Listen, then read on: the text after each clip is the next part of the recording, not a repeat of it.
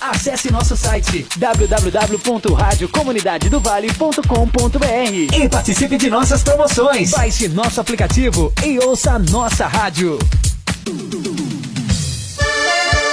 É muito bem, 8 horas e 5 minutos, como havíamos comentado, né, anunciado aqui, a entrevista com o deputado eh, federal Osmar Terra. Bom dia, deputado, tudo bem? Bom dia, Vonei, bom dia a todos os ouvintes de Bom Princípio da região. Prazer aí poder participar do seu programa. Muito bem, então, deputado. A gente aqui no estado do Rio Grande do Sul, como o senhor sabe muito bem, temos toda uma questão aí de um zoneamento através de bandeiras que foram aí estabelecidas por regiões e esta semana aí tivemos aí, podemos dizer, um estabelecimento de novas bandeiras aí, regressões em alguns, uh, algumas regiões, o que causou aí certo desconforto entre os prefeitos dessas áreas atingidas, deputado? É, esse é, é eu, eu tenho feito Evonei, uma crítica a esse tipo de procedimento do governo, dos governadores, né, em geral no Brasil, mas do nosso governador aí, do governo estadual, que isso não tem base científica nenhuma. Né? E eu posso falar isso com um histórico de experiência vivida que poucas pessoas tiveram. Né? Não foi por competência minha, foi por, por circunstâncias. Né? Mas eu os ouvintes devem saber, eu sou médico de profissão, fui secretário de saúde do Rio Grande do Sul oito anos, né? tive muito orgulho de colaborar aí com o Nestor e com a, com a gestão do Nestor e com a, a UPA, de bom princípio, foi a primeira UPA que eu inaugurei no estado, né? É, então, ajudar o hospital novo aí a se, a se organizar, enfim, é, tem um trabalho longo aí de décadas na área da saúde e tive que enfrentar várias epidemias. É, e aí vem também uma experiência nessa área. Eu enfrentei a, a, a epidemia da febre amarela, da dengue, agora e 2009 do H1N1, que foi uma pandemia que entrou pelo Rio Grande do Sul no, no Brasil, né, o Rio Grande do Sul foi o epicentro. O que hoje é São Paulo, na epidemia do coronavírus, naquela época foi no Rio Grande do Sul. E tive que tomar muitas decisões né, em, em relação à epidemia, decisões baseadas na ciência. Tinha um comitê científico muito robusto, com infectologistas, com epidemiologistas, entre eles os melhores do Brasil, né? Rio Grande do Sul, um grupo muito bom de, de profissionais nessa área. E, e, nós tivemos que tomar decisões se fechava escola ou não, se fechava comércio ou não. E nunca fechamos. Aliás, nunca fechamos comércio, nunca fechamos é, restaurante, né? Porque não adianta, não, não tem impacto isso. E fomos e fizemos isso com a avaliação. Fizemos, fechamos a escola, depois abrimos no meio da epidemia, porque não tinha justificativa, as crianças estavam se contaminando mais fora da escola do que dentro da escola. Né? E a partir dali eu aprendi muito, muito em relação à epidemia. E quando eu vejo essas medidas sendo tomadas hoje, é, no mundo, em particular aqui no Brasil e no Rio Grande do Sul, eu vejo um erro enorme no que está sendo cometido. Não tem impacto nenhum essa quarentena, esse lockdown de fechar a loja, fechar tudo. Ainda mais com essas bandeiras que o governador inventou, que vai e volta, vai e volta. Isso não tem sentido. Não, não tem perspectiva nenhuma de, de, de, Ele é incapaz de dizer quando é que termina isso, vai ficar indo e voltando toda hora. Isso não existe. Isso não tem impacto. Isso é uma construção teórica feita em cima de, uma, de um tudo matemático de uma universidade é, da Inglaterra, lá de Londres, Imperial College, no começo da epidemia, fez uma projeção matemática dizendo que iam morrer dezenas de milhões de pessoas no, no, mundo. E que a única solução era se fechar em quarentena por tempo, por 18 meses é a proposta da quarentena. Não sei se os ouvintes sabem, mas a origem dessa história toda de quarentena e lockdown aí é uma é uma projeção matemática que propõe uma quarentena de 18 meses, que nós íamos ter a pior epidemia da história humana é, e, e que isso ia ser uma tragédia. Então a única maneira era se fechar em quarentena 18 meses para poder descobrir uma vacina. Olha, aí teve, aí os governantes, é, o, o, o, Boris Johnson lá na Inglaterra é, se assustou, né? Disse, o, William Collins disse para ele que iam morrer 500 mil pessoas na Inglaterra se ele não, não fechasse em quarentena a Inglaterra. O, disseram para o Trump nos Estados Unidos que ia morrer 2 milhões e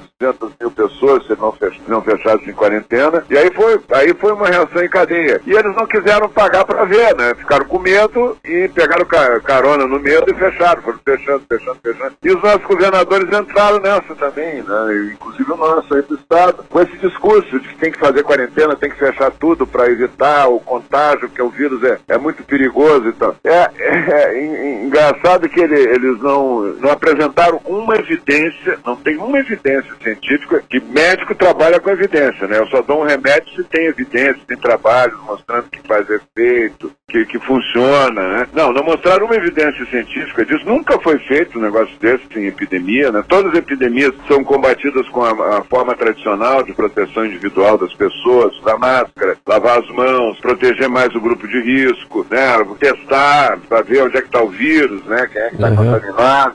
E, isso sempre se fez. Agora mudou. Agora fizeram um, negócio de, de, fechar todo mundo em casa. Sim. O resultado é uma tragédia. 44, 45 mil no Brasil, com tudo fechado, com tudo prendendo gente que senta no banco da praça, prendendo gente que caminha na beira da praia. É, o resultado é uma tragédia, né? E não tem, não tem nenhuma demonstração que isso, isso seria, que isso evitou é, algum, algum doente diminuiu o número de doentes, ou diminuiu o número, imagina, 45 mil, mil mortes, pior do que isso, só um terremoto junto. Né? É. Então não tem, não tem evidência científica e o governador inventou esse negócio de bandeira e agora fica atormentando uh, quem, o pequeno comerciante, quem tem alguma Sim. atividade, tendo que voltar atrás, tendo que fechar tudo de novo. Está um desemprego em massa, essa quarentena não, não resolveu nada e não, não só não resolveu, como faz sofrer muitos mais pobres, os que trabalham, Sim. que têm trabalho informal, quem diarista. Todos estão na miséria, ficaram na miséria. Eles tinham, eram pobres, mas tinham uma dignidade, tinham uma renda, agora não tem mais nada. Né? Isso, essa, é bonita essa quarentena para a classe média, que fica tem dinheiro no banco e a geladeira cheia, né? Então, uhum. é, é, isso não tem, não tem porquê, não tem justificativa. E os prefeitos têm que tensionar isso com o governador, tem que ir para cima do governador, porque senão vai, vai destruir a economia do Rio Grande do Sul como nunca foi destruída antes por uma decisão política, sem base científica. É, a gente sabe que o Estado está quebrado, né? E o governador está quebrando os municípios, os comércios, as empresas também, né? É, mas, deputado, qual é a sua projeção diante deste caso que o senhor faz mais ou menos? Até quando vai durar essa questão aí? Vamos ter alguma questão aí de declínio? Para quando o senhor acha mais ou menos aí que o senhor tem uma noção diante desta crise toda? Eu vou te dizer, Roneco, o que que, eu, o que que dura uma epidemia, porque isso ninguém fala, né? A televisão só bota medo, medo, medo, medo, sim, medo, sim. medo. E eu tenho experiência disso. Epidemia, todas as epidemias virais têm um padrão. Todas elas têm uma duração em média de 13 a 14 semanas, podendo até ser menos. Eu diria assim, de 10 a 14 semanas é o tempo que dura uma epidemia viral, que é o tempo que ela leva, o vírus leva, um vírus novo que não tem anticorpos para ele, né? Ele começa contaminando todas as pessoas que são suscetíveis, pessoas que têm, que, que não tem nenhuma resistência ao vírus, ele vai contaminando. E que tem uma parte da população que tem uma resistência natural. Então, eu, eu falo dos suscetíveis. Então, vai contaminando até chegar, isso leva umas seis semanas, mais ou menos, subindo, aumentando o número de casos, aumentando o número de casos, até que chega um pico, um, máximo de contágio, né, onde ele não, dali para frente, ele não aumenta mais o número de, de casos novos por dia, né, e começa a cair. E termina. E leva mais seis semanas, sete semanas e termina. É assim que as epidemias fazem. Todas as curvas de epidemia, epidemia viral são assim, desde a gripe espanhola, que matou 50 milhões de pessoas né, no, no, mundo. Isso lá na, na década de 1919. Depois a gripe asiática, que matou 2 milhões, a gripe Hong Kong, que matou 1 um milhão, tudo pandemia, tudo pandemia. O H1N1 e agora o, essa nossa, nosso, nossa epidemia atual de coronavírus, essa pandemia, elas têm esse padrão, elas têm, elas sobem e descem. O coronavírus, gente, essa epidemia atual, a gente já viu essa curva se fechar na China, durou 11 semanas, se fechar lá na, na, na Coreia, que não fechou nada, é, que não fechou bar, não fechou restaurante, não fechou escola, agiu de maneira científica e tem uma mortalidade baixíssima, morreu pouquíssima gente lá.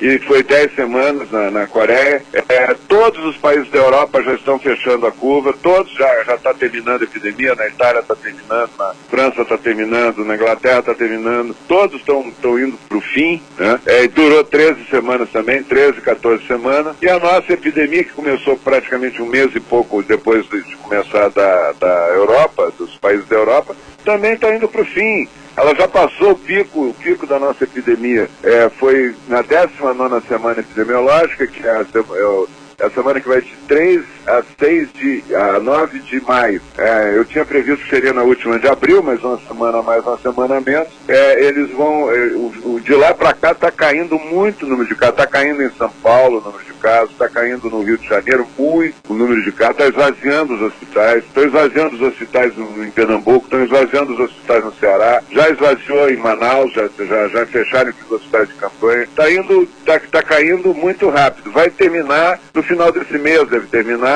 né?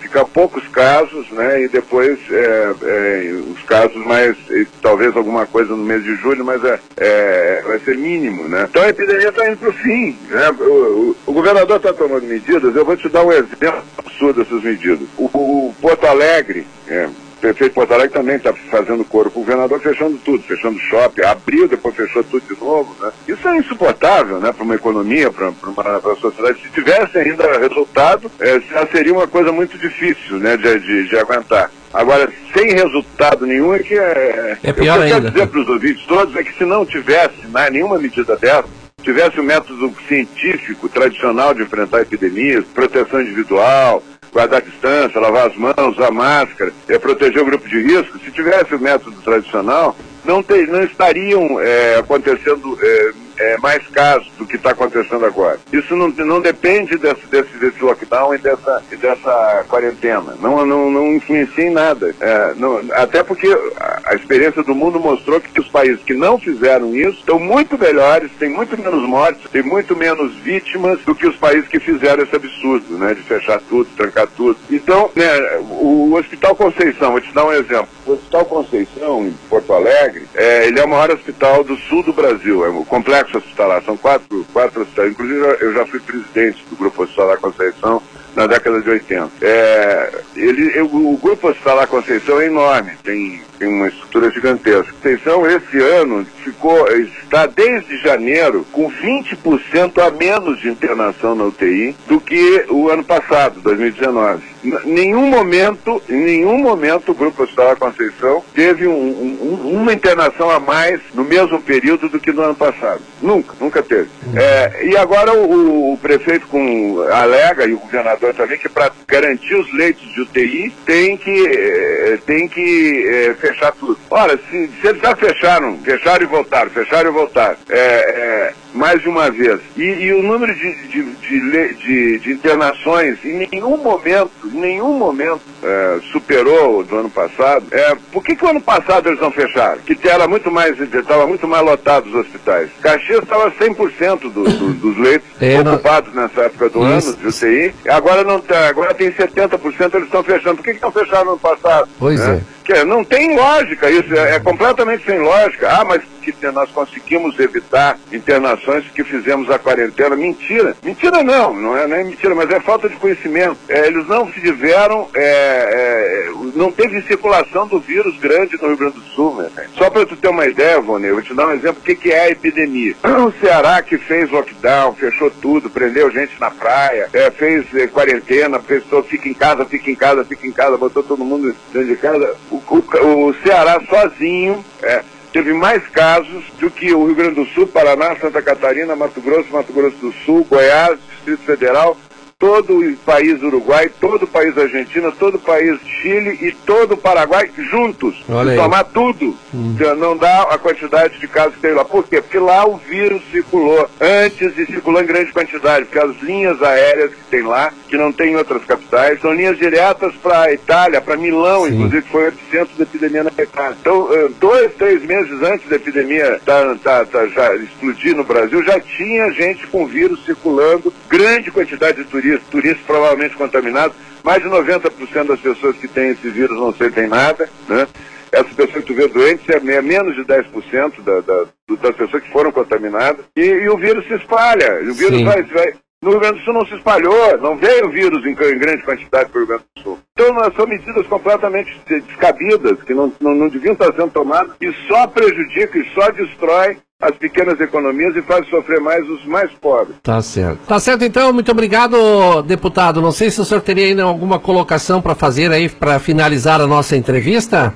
Eu só quero dizer uma coisa. É, cada epidemia, nós vamos ter cada 10 anos, vai ter uma pandemia. É, essa é a lógica. Em média, de 10 em 10 anos tem uma pandemia. Surge um vírus novo, contamina e tal. Esse, se nós a cada 10 anos formos fechar a economia, quebrar tudo, destruir toda, toda, toda a economia em nome um combate que não tem, que não tem evidência científica nenhuma que, que funciona, nós, vamos, é, nós não vamos ter futuro para os nossos netos e bisnetos. Né? É. Então vamos parar com isso, vamos, vamos usar o método que, que foi feito na Suécia, que foi feito na, na, Coreia, que foi agora nessa epidemia, que tem um resultado muito melhor do que, do que, do que essa quebradeira toda. Vamos parar com isso, quarentena nunca mais. Um grande tá abraço. Tá certo, obrigado, valeu, até a próxima, tchau, tchau.